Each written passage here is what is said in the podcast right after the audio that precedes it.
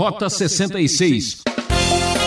A mentalidade de grande parte das pessoas de hoje é uma mentalidade que a gente chama de naturalista e humanista.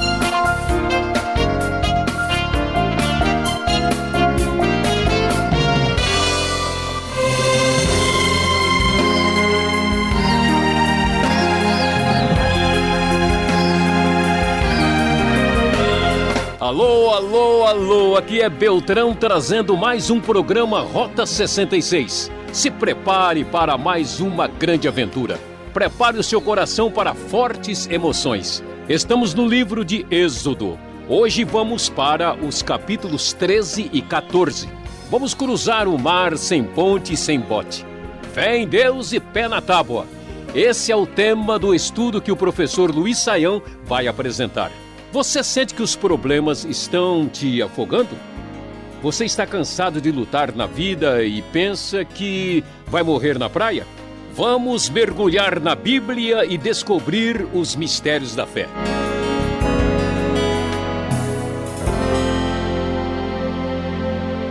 Meus prezados ouvintes, nós vimos como Deus libertou o povo da escravidão do Egito e vimos como foi instituída a comemoração da Páscoa no programa anterior. Logo em seguida, Deus solicita a Moisés que todos os primogênitos, todos os filhos mais velhos devem ser consagrados ao Senhor. Deus exige que o povo demonstre de maneira concreta a sua dedicação, a sua a, o seu reconhecimento de que Deus de fato é adorado como um libertador, como aquele que fez algo extraordinário em favor do seu povo. E nesse relacionamento com Deus, eles comemoram uma semana de uh, pães sem fermento, que se tornou importante na tradição judaica, e conforme o texto da nova versão internacional, nesse período, vemos no versículo 8 do capítulo 13 o texto que diz: Nesse dia cada um dirá a seu filho: Assim faço pelo que o Senhor fez por mim quando saí do Egito. Isso lhe será como sinal em sua mão e memorial em sua testa, para que a lei do Senhor esteja em seus lábios, porque o Senhor o tirou do Egito com mão poderosa. Cumpra essa determinação na época certa de ano em ano. E o texto prossegue: Depois que o Senhor os fizer entrar na terra dos cananeus e entregá-la a vocês, como jurou a vocês e aos seus antepassados, separem para o Senhor o primeiro nascido de todo o ventre, todos os primeiros machos dos seus rebanhos pertencem ao Senhor. Resgatem com o um cordeiro toda a primeira cria dos jumentos mas se não quiserem resgatá-la, quebrem-lhe o pescoço, resgatem também todo o primogênito entre os seus filhos. No futuro, quando seus filhos lhe perguntarem que significa isso, digam-lhes: Com mão poderosa o Senhor nos tirou do Egito, da terra da escravidão. Quando o Faraó resistiu e recusou deixar-nos sair, o Senhor matou todos os primogênitos do Egito, tanto os de homens como os de animais. Por isso sacrificamos ao Senhor os primeiros machos de todo o ventre e resgatamos os nossos primogênitos. Isso será como sinal em sua mão e símbolo em sua testa de que o Senhor nos tirou do Egito com mão poderosa. Como vemos, o Deus do livro de Êxodo, o Deus que aparece na Bíblia, é um Deus que intervém na história. Um Deus que age em favor do seu povo, como ele fez, livrando Israel da escravidão. E Deus então solicita que o povo reconheça isso de maneira concreta e reconheça, demonstrando de uma maneira custosa. O primogênito certamente é aquele mais amado, mais esperado dentro da família. O animal mais velho que nasce do, do rebanho, do gado, certamente é bastante esperado e é o primeiro fruto da produção esperada que dê uma espécie de retorno econômico para aquele que cuida, que tem os animais. Então Deus exige essa demonstração de gratidão e de culto pelos seus atos poderosos através da história. O Deus que agiu na história é um Deus que também vai solicitar que o seu poder seja lembrado concretamente através da prática na própria história. Por isso há esse memorial. Assim como no Novo Testamento nós nos lembramos ah, do que o Senhor fez por nós através da ceia do Senhor, através da ceia instituída por Jesus, da mesma forma aqui a libertação é lembrada ah, pela festa comemorada pelos israelitas e pelos sinais permanentes na mão e na testa que muitos judeus religiosos conservam até hoje. E então, terminando esta parte do livro de Êxodo, agora nós temos a transição. Quando esse livro que fala sobre a presença de Deus no meio do seu povo, até agora destacou o Deus cuja presença traz libertação. Agora que o povo está sendo libertado, a partir daqui, a presença de Deus não será simplesmente libertadora, mas uma presença que trará direção, uma presença que dirigirá, que guiará o povo através do deserto do Sinai na direção da terra prometida. E então, o final do capítulo 13 começa a discussão, começa a apresentação do, de como o povo deixa a terra do Egito na direção da terra prometida. O texto da NVI nos diz no versículo 17 que quando o faraó deixou sair o povo, Deus não o guiou pela rota da terra dos filisteus, embora este fosse o caminho mais curto, pois disse: se eles se defrontarem com a guerra, talvez se arrependam e voltem para o Egito. Assim Deus fez o povo dar a volta pelo deserto, seguindo o caminho que leva ao Mar Vermelho. Os israelitas saíram do Egito preparados para lutar. E o texto bíblico prossegue mostrando como a presença de Deus sustentou o povo nesse caminho.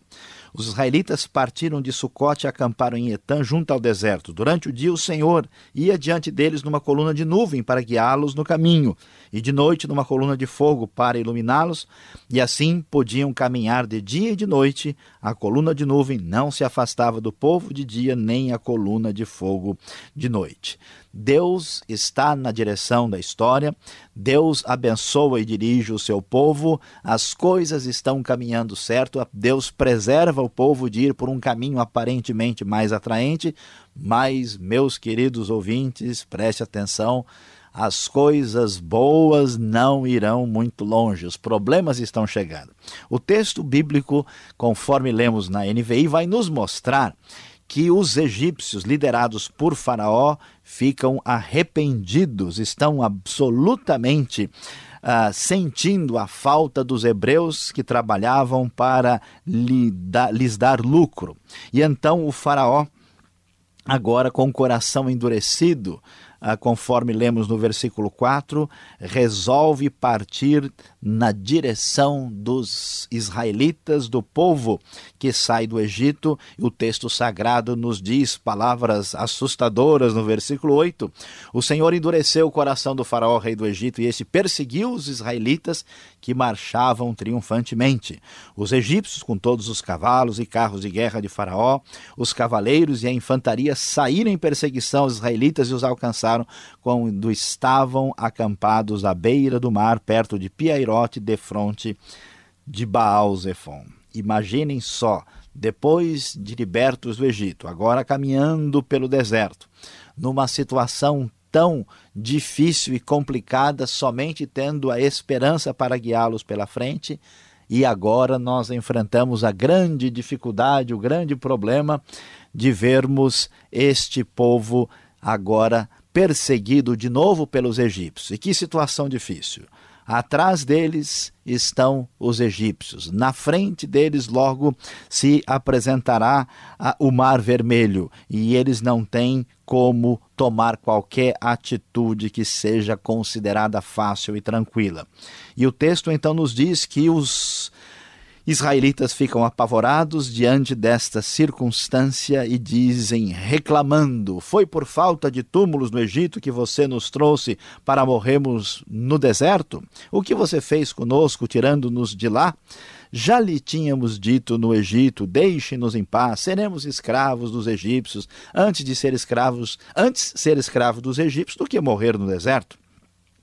Moisés, devidamente trabalhado com Deus, com firmeza diz: Não tenham medo. Fiquem firmes e vejam o livramento que o Senhor lhes trará hoje, porque vocês nunca mais verão os egípcios que hoje vêm. O Senhor lutará por vocês, tão somente acalmem-se. Palavras da NVI. E então, nesta hora, naquela situação absolutamente terrível, é impressionante como muitas pessoas imaginam que Deus simplesmente existe para livrar-nos das nossas dificuldades, problemas e desafios, mas na verdade, aqui em Êxodo 14 vemos Deus proporcionando os desafios que certamente nos beneficiam. Então, numa hora como essa, o próprio Senhor diz a Moisés: Por que você está clamando a mim? Tem hora que não é hora de clamar, é hora de agir. Diga aos israelitas que sigam avante. Erga a sua vara e estenda a mão sobre o mar, e as águas se dividirão para que os israelitas atravessem o mar em terra seca. Eu fico imaginando, eu quero que o querido ouvinte pense agora naquela realidade daquele mar diante daquele povo, o pessoal totalmente apavorado e lá de longe se vê poeira, se escuta um ruído, os egípcios estão chegando e o povo sem condições de enfrentá-los diante daquela circunstância. E então nós lemos claramente na palavra de Deus que o anjo de Deus que ia à frente dos exércitos de Israel retirou-se, colocando-se atrás deles. A coluna de novo também saiu da frente deles e se pôs atrás. Entre os egípcios e israelitas, a nuvem trouxe trevas para um e luz para o outro, e os egípcios não puderam se aproximar durante a noite. Então Moisés estendeu a mão sobre o mar e o Senhor afastou o mar e o tornou em terra seca. O texto hebraico é muito claro em mostrar que a terra ficou muito seca, usando uma palavra específica para isso. E o vento oriental soprou toda aquela noite, as águas se dividiram e os israelitas atravessaram pelo meio do mar em terra seca, tendo uma parede de água à direita e outras à esquerda. Os egípcios perseguem vão atrás, tentam chegar mais perto, mas novamente Deus faz com que as rodas dos seus carros comecem a soltar-se e eles têm dificuldade. Os egípcios, então apavorados, dizem a frase mais importante de todo esse trecho: Vamos fugir dos israelitas. O Senhor está lutando por eles contra o Egito. Então o Senhor disse a Moisés, depois que o povo, imagina o povo atravessando no meio da aquelas paredes de água, talvez pensando: e se essa água voltar agora? Imagine, amigo, querido ouvinte, você que está aí criticando o israelita daquela época, se você tivesse naquele. Eu não quero nem pensar, nem comentar sobre isso. Vamos prosseguir adiante na nossa reflexão aqui sobre esse tema tão especial: fé em Deus e pé na água, ou melhor, pé na terra seca, porque a água está do lado. O texto então nos diz que Moisés estendeu a mão sobre o mar ao raiar do dia e o mar voltou ao seu lugar quando os egípcios estavam fugindo, foram de encontro às águas e o Senhor os lançou ao mar. As águas voltaram e encobriram seus carros de guerra, seus cavaleiros, todo o exército do Faraó que havia perseguido os israelitas mar adentro. Ninguém sobreviveu. Mas os israelitas atravessaram o mar pisando em terra seca, tendo uma parede de água à direita e outra à esquerda. Naquele dia o Senhor salvou Israel das mãos dos egípcios. Os israelitas viram os egípcios mortos na praia. Israel viu o grande poder do Senhor contra os egípcios, temeu ao o Senhor e pôs nele a sua confiança, como também Moisés, seu servo. Vemos aqui, meu querido ouvinte, que Deus propicia circunstâncias difíceis, que serão desafios, que certamente nos beneficiarão e não dificultarão no final das contas a nossa vida. Vemos que Deus é justo, toda maldade, toda prepotência dos egípcios foi julgada, aqui a justiça prevaleceu, eles foram punidos pela sua atitude. Vemos que o texto nos informa e nos diz claramente que o poder pertence a Deus. Nem Faraó, nem os deuses falsos do Egito podem de qualquer forma tentar enfrentar ou contrapor-se ao Deus verdadeiro, ao Deus de Israel. E vemos que Deus não só liberta o seu povo, conduz a história e está presente no meio do seu povo. Louvado seja o nosso Deus.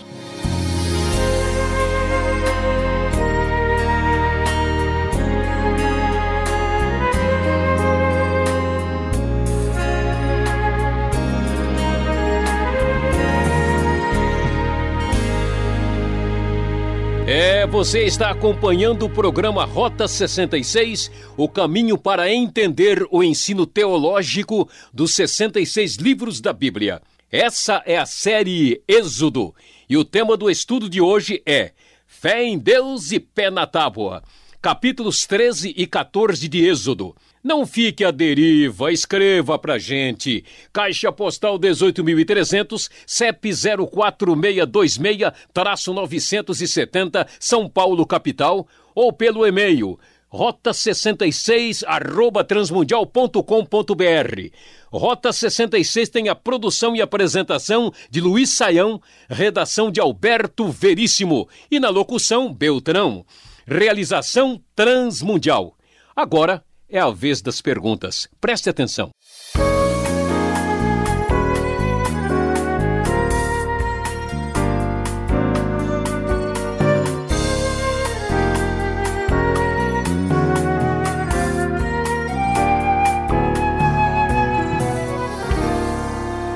Muito bem, Saião, chegamos agora com as perguntas. É aquela segunda parte do programa que acho que a maioria dos nossos ouvintes fica esperando, né? E talvez fazendo as perguntas que aqui nós alistamos. E eu já venho com a primeira. Esse sinal na testa, na mão, esse símbolo que aparece com os judeus, o que vem a ser isso? Está lá no verso 16 do capítulo 13, Saião. Bom, Alberto, muitos estudiosos da Bíblia entendem esse texto de maneira uh, não literal, como se fosse uma figura uh, de linguagem uh, tentando falar da importância do que está acontecendo. No entanto, a tradição judaica é, sempre entendeu isso como algo bem literal. Então, isso não imediatamente, mas posteriormente, porque nós não temos assim os detalhes do que aconteceu lá, nós temos apenas a, a menção no texto bíblico. Isso é que ocasionou a prática de escrever certos textos bíblicos, no caso da tradição judaica, próprio texto de Êxodo aqui, e especialmente o texto mais importante uh, de toda a tradição judaica, que é o Shema, de Deuteronômio capítulo 6 e também Deuteronômio capítulo 11, uh, ah, eram colocadas em pequenas tiras de pergaminho e colocadas em, em, duas caixinhas pequenas, caixinhas geralmente feitas de couro, né? E os judeus uh, bem religiosos e praticantes amarram isso na testa no braço esquerdo antes de fazer orações na parte da manhã. Essas caixinhas as pequenas são chamadas de tefilim, né? ou então filactérios. Há uma menção disso, por exemplo, em Mateus capítulo 23, versículo 5. Ah, essa prática tem relação com esse texto, mas assim fica claro que ela surgiu já no período da formação do judaísmo como religião já depois da Babilônia. Então, assim, nós não temos os detalhes da época, mas temos ah, como perceber como os judeus lidaram com esse texto. Então, hoje, quando você vê um judeu ah, religioso, né, com essas caixinhas, você deve, ó, isso aqui está associado com ah, o texto de Êxodo, capítulo 13. Interessante. Quanta coisa para aprender, não é mesmo? Mas vamos seguir em frente. O que mais chama atenção, Êxodo 13 e exatamente o 14, é essa travessia do mar. Né? Seria o Mar Vermelho mesmo? Seria um outro ponto onde que era possível né, passar correndo? É um negócio assim que chama muito a atenção, inclusive da ciência, Sayão. Pois é, aqui uh, a questão é um pouquinho mais complicada, porque uh, é importante que todos venham a saber que o texto no hebraico nós temos a expressão Yamsuf. Yamsuf literalmente é, seria o que a gente poderia dizer mar de juncos.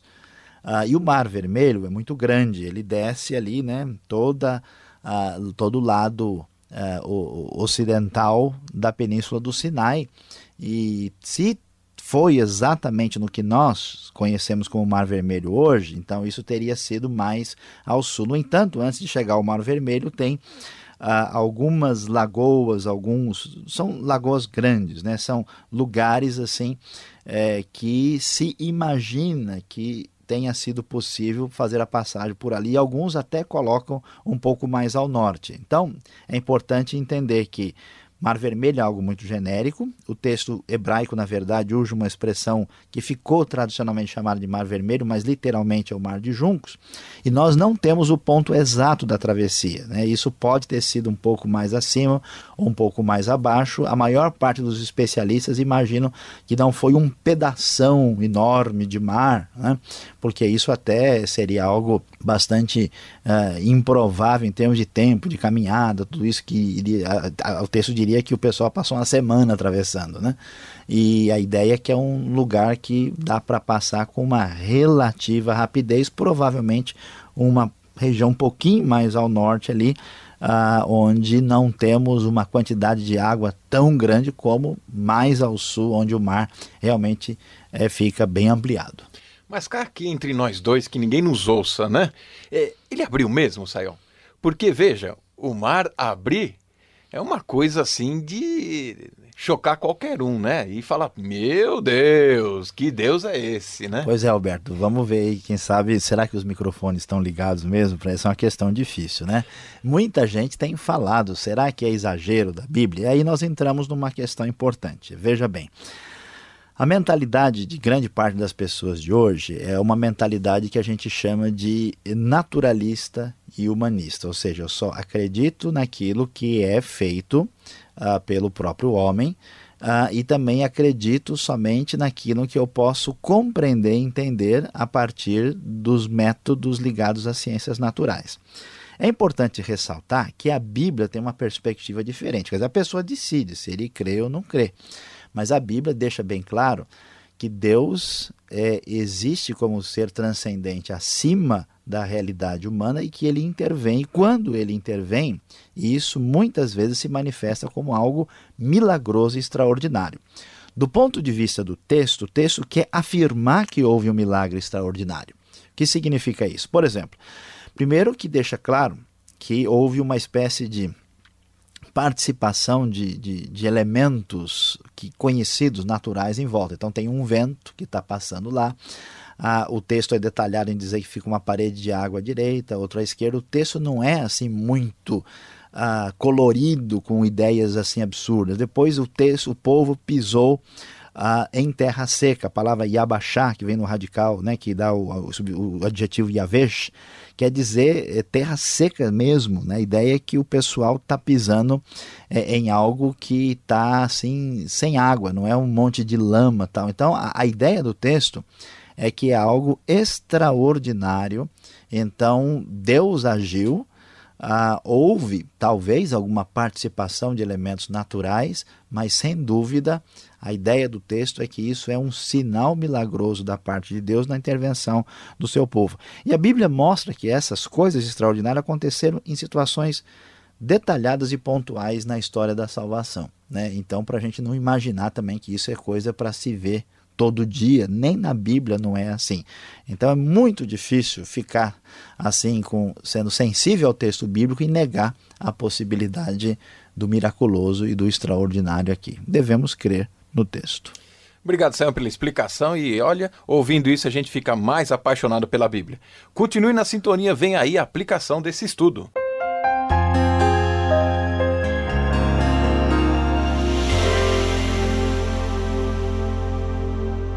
Hoje, quando estudamos Êxodo capítulo 13 e também capítulo 14, falando sobre fé em Deus e pé na água, temos uma lição extraordinária que podemos tirar destes capítulos das Escrituras Sagradas.